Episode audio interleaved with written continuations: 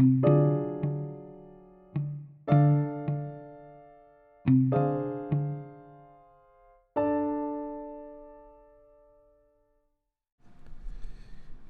familiar y la novela. Durante miles de años, las personas han escrito cartas y narrado historias.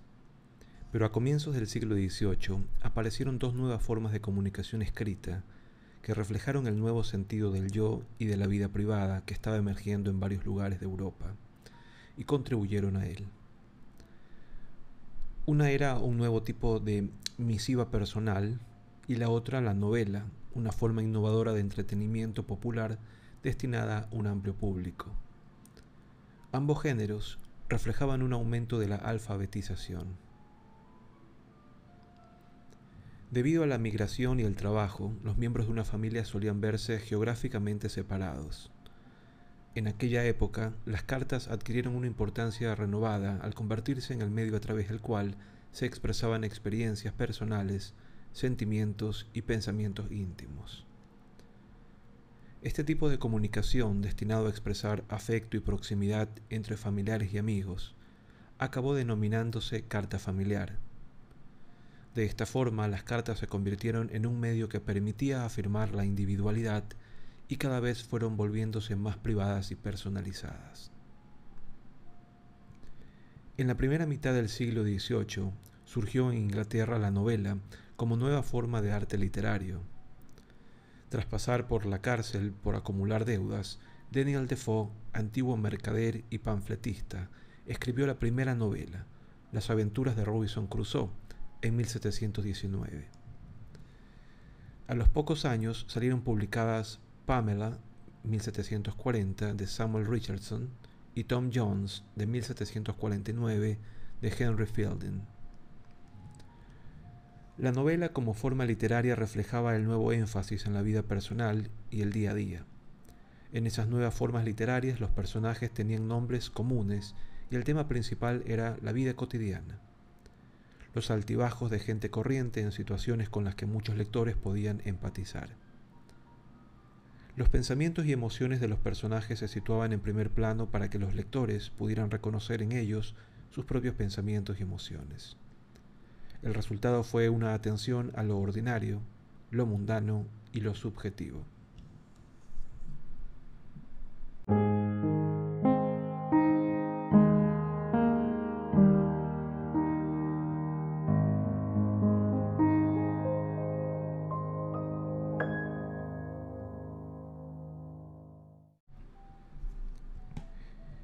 El hombre máquina.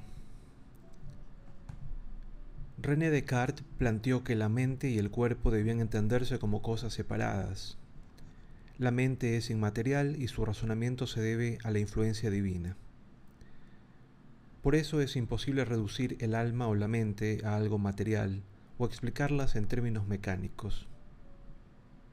Por otro lado, Descartes también propuso que funciones aparentemente mentales como la memoria, la percepción, la imaginación, el sueño y los sentimientos eran en realidad propiedades del cuerpo y por tanto estaban sujetas a la ley natural y no a la influencia divina. Esta es la base del dualismo mente-cuerpo. A partir del dualismo cartesiano, otros filósofos argumentaron que todas las funciones mentales estaban causadas en realidad por la mecánica corporal y por consiguiente eran susceptibles de explicarse en términos de procesos físico-naturales. En su provocativo libro El hombre máquina de 1747, Juliano Frey de Lametrie, cirujano militar francés, ofrecía una explicación radical. En aquellas páginas, Lametrie exponía una visión puramente materialista de los seres humanos, visión que de hecho equiparaba la naturaleza humana con la naturaleza física. Esto, según él, estaba implícito en el argumento de Descartes, por lo que los animales y el hombre debían entenderse en términos mecánicos o materialistas. Al parecer, Lametrie elaboró su explicación materialista de la mente a raíz de las ciertas observaciones que él mismo realizó, estando gravemente enfermo y con fiebre. De aquella experiencia sacó la conclusión de que los cambios en el cerebro y el sistema nervioso provocan realmente cambios en los procesos psicológicos. De ahí que rechazara la división entre alma o la mente y cuerpo, y concluyera que la mentalidad humana se basa totalmente en la fisiología corporal. Junto con el trabajo de Descartes, su obra contribuyó sobremanera al proceso de dejar atrás las viejas concepciones que situaban a los seres humanos en la cúspide de la creación, un poco por debajo de los ángeles, para adoptar la moderna noción de que los seres humanos están sujetos a las leyes de la naturaleza.